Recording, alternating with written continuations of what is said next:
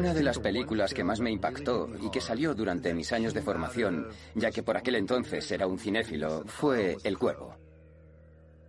Yo estaba en el instituto, era un gran fan del cómic de James O'Barr. Recuerdo viajar a Nueva York para conocer al autor y que me firmara mi novela. Primero descubrí el cómic, El Cuervo, cuando era la primera edición de una imprenta pequeña. Y quedé inmediatamente enganchado a la historia desde el primer número. El argumento de un chico al que matan muy pronto. Entonces él vuelve y busca venganza. Se trata de un chico que estaba enamorado de una chica. La matan y vuelve de entre los muertos para vengar su muerte. Como estudiante de instituto, esa angustia conectaba conmigo. El cuervo es una especie de mano de Dios que permite a la persona que ha sido llevada al cielo regresar para enmendar algo horrible. Sobre eso subyace una historia preciosa de amor y la convicción de que si hieren a un ser querido, existe la oportunidad de exigir justicia para aquellos que han perdido a una persona muy cercana en trágicas circunstancias.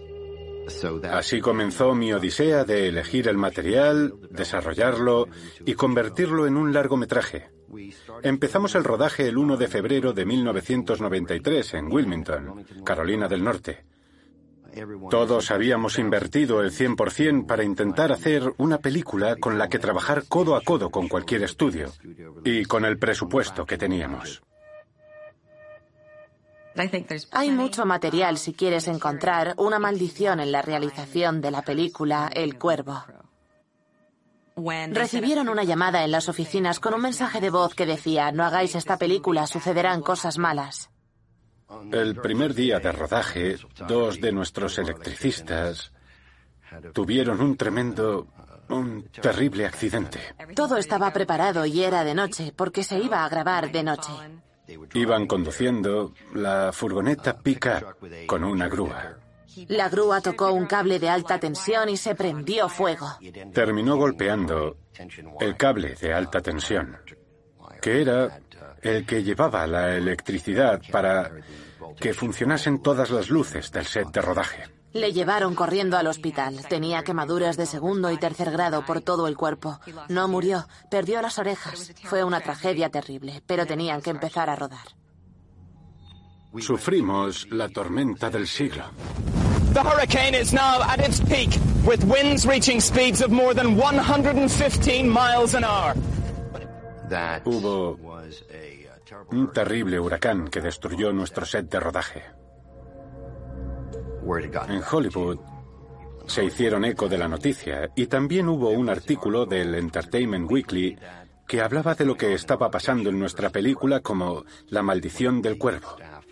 Uno de los miembros de la oficina de producción decidió hacer un inoportuno comentario de que habían pasado cosas, sí, pero que no había muerto nadie. Cuando me enteré de que estaban rodando El Cuervo, empecé a seguirlo como loco. Leía Fangoria, leía Entertainment Weekly, estuve siguiendo todo lo que estaba pasando con Brandon Lee. Lo que necesitábamos para el papel era alguien que fuera un verdadero atleta y un gran actor. Tuvimos la oportunidad de ver Rapid Fire. Nos quedamos rendidos. La única persona a la que hicimos una oferta fue a Brandon Lee. Brandon Lee estaba intentando hacerse un nombre. Intentaba salirse de la sombra de su padre. Y sí que hacía películas que en términos de acción no estaban nada mal. Rapid Fire, Little Tokyo Ataque Frontal.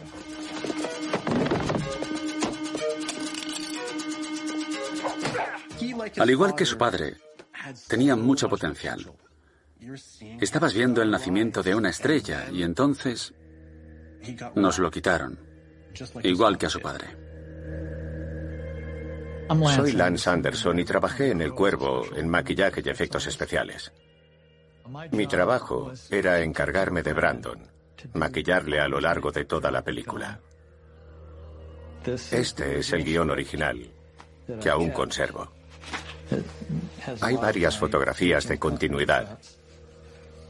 Este es el maquillaje inicial.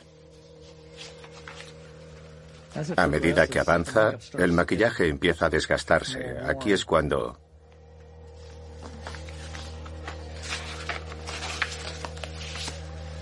Cuando se cae por la ventana.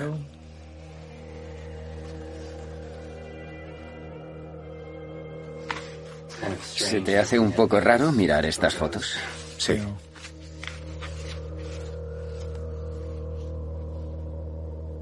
Contratamos al actor Michael Berryman con un talento inmenso para hacer el papel de vaquero de la calavera, que era un personaje que aparecía de vez en cuando en el cómic El Cuervo de James O'Barr. Recibí una llamada de mi agente y fuimos a una reunión. Lo siguiente que recuerdo es que estaba volando a Carolina del Norte, a Wilmington. Pasé horas y horas y horas intentando reunir a todo el reparto. Hicimos un traje para Michael Berryman, que era como una réplica completa del cuerpo, con las costillas y todo eso. Básicamente llevaba un traje gigante y con dedos articulados. Era muy difícil llevarlo puesto. En la cabeza tenía una mandíbula que era acrílica, que estaba atornillada por detrás con una pieza arriba que tenía unos pequeños servotransmisores. Y estas pequeñas palancas movían la carne de debajo del látex. Era un maquillaje muy completo. Me han preguntado de dónde surge el vaquero de la calavera. Y obviamente viene de la creatividad de James O'Barr. James lo escribió porque era parte de su terapia. Su prometida fue asesinada por un conductor borracho. Y para poder permanecer en la Tierra, en este plano físico, tenía que enfrentarse a ello. Así que lo escribió. A veces en la vida puedes coger lo que has experimentado y plasmar una parte de eso en el personaje que estás desarrollando. Y eso puede ayudarte a superarlo puede ayudarte a tener una experiencia catártica y a mejorar la interpretación. Ha habido muchos artículos de prensa refiriéndose a la naturaleza maldita de la película. Puede que eso fuera la continuación de la maldición de Bruce Lee, que murió en extrañas circunstancias mientras rodaba una película. La mayoría descubrió a Bruce Lee después de que hubiera fallecido. Entonces empiezas a investigar sobre quién era. Quieres saber cómo falleció. Y ahí empiezan las teorías. Algunas hablan de que fue un golpe de la mafia china por traicionar los secretos de las artes marciales. Una de las más interesantes teorías fantásticas es que a Bruce Lee le dieron un golpe mortal. Y un golpe mortal es un tipo de impacto muy específico.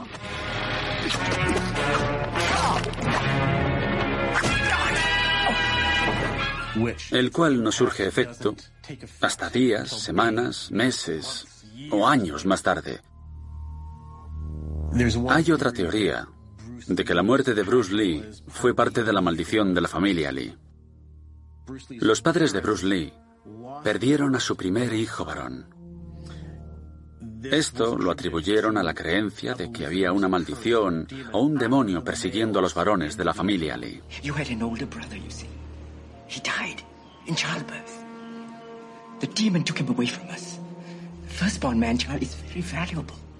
A veces le vestían con ropa de niña, otras veces se referían a él por un nombre femenino. Todo ello para desviar y romper la maldición de los hombres de la familia.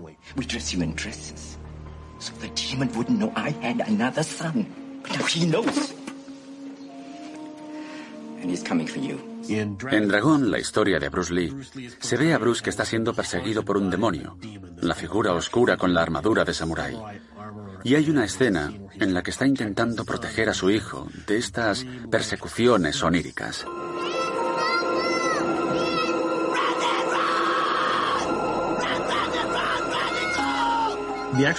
Las circunstancias reales en torno a la muerte de Bruce Lee son mucho más banales. Sí, lo encontraron en el apartamento de una joven aspirante a actriz con la que podría estar teniendo o no una aventura. Estando allí se tomó un analgésico, se echó un rato y no se despertó. Atribuyeron su muerte a una hipersensibilidad a este analgésico en particular. Recientemente se ha publicado una biografía titulada Bruce Lee Alive de Matthew Polly, que plantea la teoría de que fue un golpe de calor lo que mató a Bruce Lee. Hacia el final del último año antes de su muerte, le quitaron las glándulas sudoríparas porque quería tener un buen aspecto en la pantalla. Un mes o así antes de su fallecimiento, sufrió un ataque y un desmayo. Así que esos podrían ser potencialmente los síntomas previos a un golpe de calor y que nunca le fueron diagnosticados.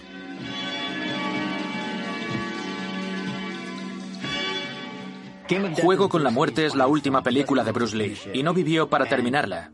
Eso es un extraño paralelismo con lo que le sucedió a Brandon Lee en El Cuervo. Todo esto es más extraño si se tiene en cuenta que a Bruce Lee le disparan en el plató de la película Juego con la muerte, ya que fue exactamente como murió su hijo. Gentlemen, these are blanks. Only aim upward. There's a wad of paper that comes out and can injure someone. Okay, roll sound. Action!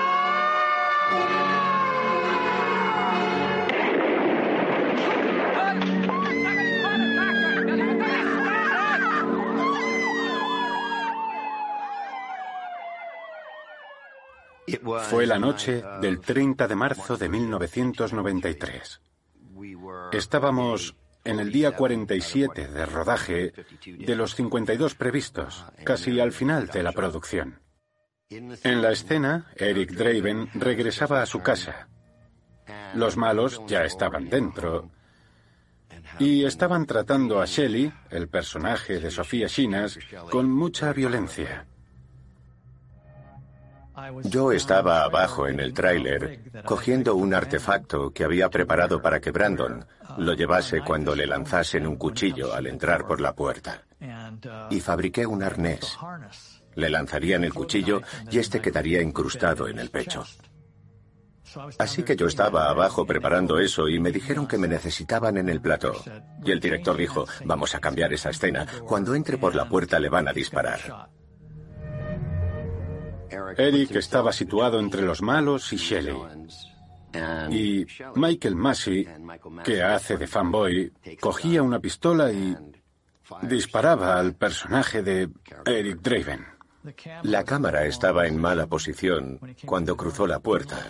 No parecía que la pistola estuviese apuntando en dirección a Brandon. Así que o movieron al actor, o movieron la cámara o algo para conseguir un mejor ángulo, para que pareciera más real cuando le disparasen.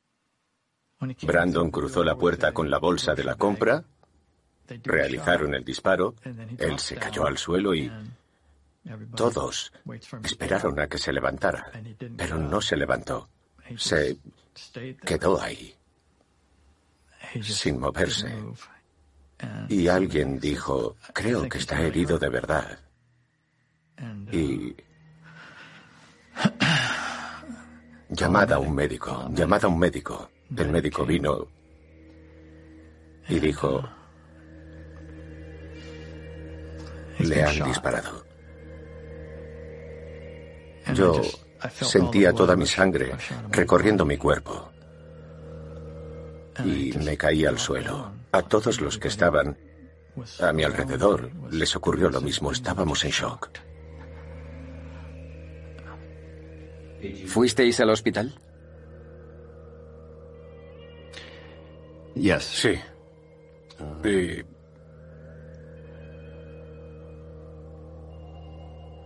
Yo...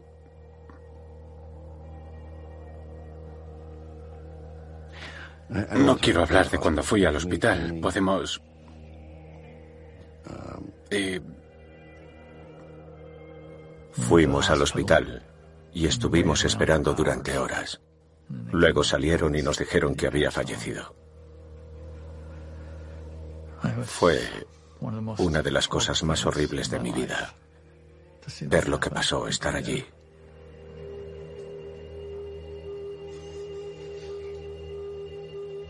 Michael Massey estaba, por decirlo sutilmente, fuera de sí. Estaba destrozado por el hecho de haber apretado el gatillo. No creo que pudiera haber cargado con más responsabilidad sobre sus hombros. Aunque no fue de ninguna manera su culpa, simple y llanamente no era su trabajo ser el responsable de esa arma en concreto.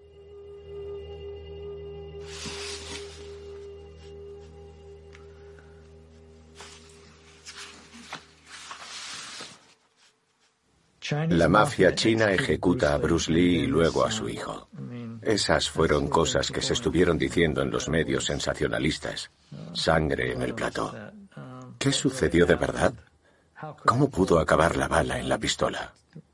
Bueno, no fue la bala. Fue un cartucho de fogueo. El cartucho estaba aún en la recámara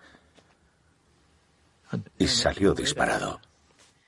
Al disparar el cartucho de fogueo, los gases del disparo hicieron que la otra bala de fogueo, que quedó atrapada en el cañón hacía dos semanas, saliera proyectada como si fuera una bala de verdad. Estos son los distintos calibres de balas de fogueo que tenemos. El objetivo de hacer balas de fogueo es imitar la bala para hacer creer al espectador que es una bala de verdad. Esta es la bala de fogueo y esta es la de verdad.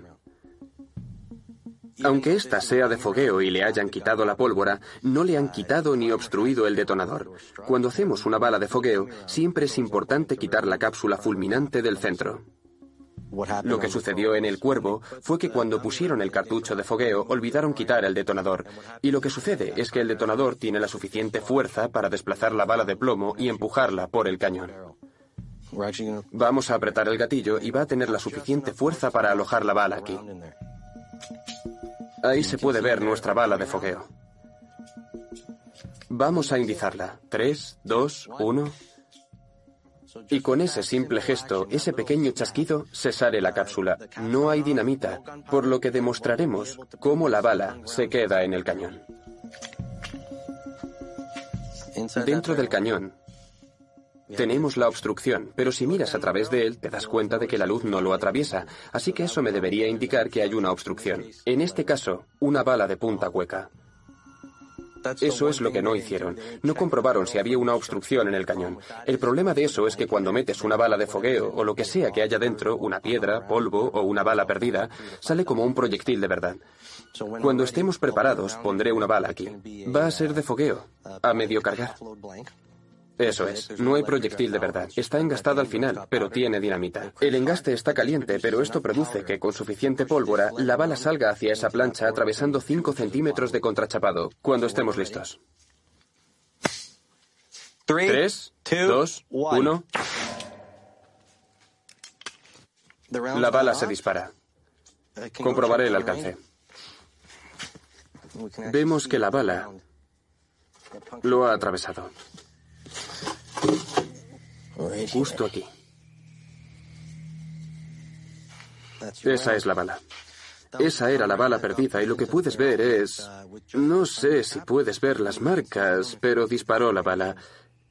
Esta sin duda sería una bala letal. Estoy seguro de que de un impacto como este no te levantarías. Después de que se produjera esta tremenda tragedia, nosotros como cineastas, nuestra primera respuesta fue que no podíamos seguir adelante sin Brandon. No queríamos trabajar, aunque ya estuviéramos finalizando la película. Y fue porque mentalmente no nos imaginábamos seguir adelante en ese momento. Estuvimos en contacto con la prometida de Brandon en todo momento, Eliza Hatton, con quien se iba a casar poco después de que terminásemos el rodaje, y con su madre, Linda Lee, que estaban increíblemente orgullosas del trabajo que Brandon había hecho. Y dijeron que si estábamos por la labor, ellas querían que terminásemos. Yo no quería volver, pero seguía pensando que esa era la película de Brandon. Esta es una película que quería que fuera un trampolín para él y si yo no volvía y hacía lo que pudiera para asegurarme de que la película llegaba a verse, lo que fuera, Yo lo haría, porque si esa película no veía la luz, si no se terminaba, sería una vergüenza. Me llamaron y me dijeron que iban a usar un doble. Y el doble de acción de Brandon se parecía mucho a él. Y querían que yo le hiciera una máscara lo más parecida a la cara de Brandon y poder usarla en la película. Eso fue muy difícil, muy difícil. Sinceramente, cuando el doble se puso esa cosa, todos alucinaron. Lo digo literalmente, se volvieron locos. Y el sentimiento que tienes cuando terminas una película con un actor que ha fallecido no es un buen sentimiento. Es un sentimiento macabro. Es algo con lo que tienes que lidiar. No te sientes bien por ello, pero tiene que hacerse. Eso es todo, tiene que hacerse.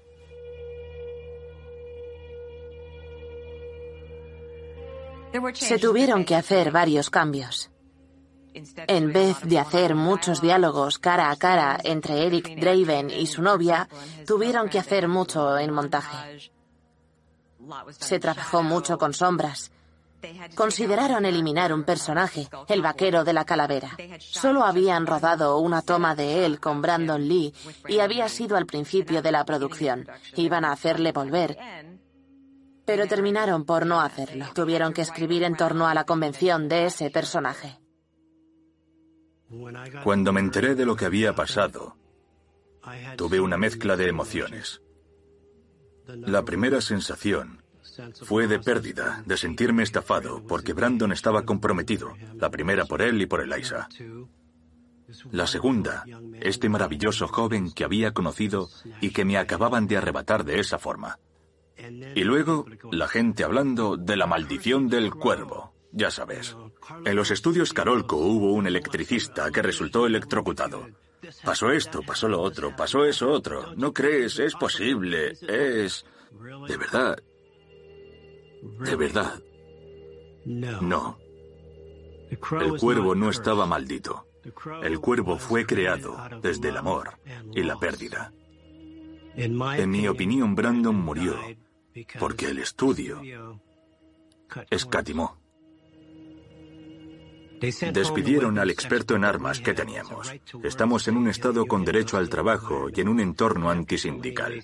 Y después de muchas semanas, tengo entendido que por contrato podían contratar a personas de la zona para hacer todo lo de las armas. Es mi opinión personal. Alguien estaba sobreexplotado y se le escapó un pequeño detalle que tuvo consecuencias. Te hace apreciar cada día y luego te hace apreciar cada hora. Y muy pronto cada momento. Estoy en calma cuando puedo apreciar cada respiración, sobre todo cuando escucho la bonita nota de un latido de corazón. La vida es muy valiosa. Es difícil con El Cuervo separar la realidad de la ficción. Creo que la gente sigue encontrando maldiciones en El Cuervo. Siempre encontrarán algún elemento que relacionar con algo que le sucediera a Bruce Lee o a alguno de los actores, como si algo trágico les tuviera que suceder. Y creo que la gente quiere aferrarse a ese tipo de leyendas malditas. Quieren tener una historia que de alguna manera justifique algo tan trágico. Y surge la fascinación por intentar ver esto a través de la lente de una posible conspiración que podría relacionar esta tremenda pérdida con este horrible accidente. Sinceramente, yo empatizo, pero el numerito de buscar conspiraciones en esta pérdida creo que se aleja de lo que se hizo. Hay una gran película que se sostiene por méritos propios y yo estoy muy orgulloso de ella. Se pueden ver una serie de películas que la siguieron en términos de aspecto, sentimiento y diseño.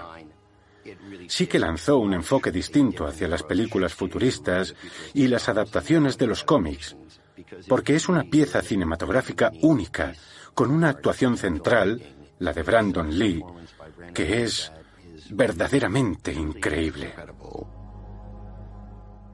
Personalmente para mí es agridulce. El espíritu vengativo de Eric Draven, el espíritu vengativo del vaquero de la calavera. Mi querido amigo Brandon. No puedes estar preparado para estos momentos, pero puedes llevarlo con honor por aquellos que nos han dejado.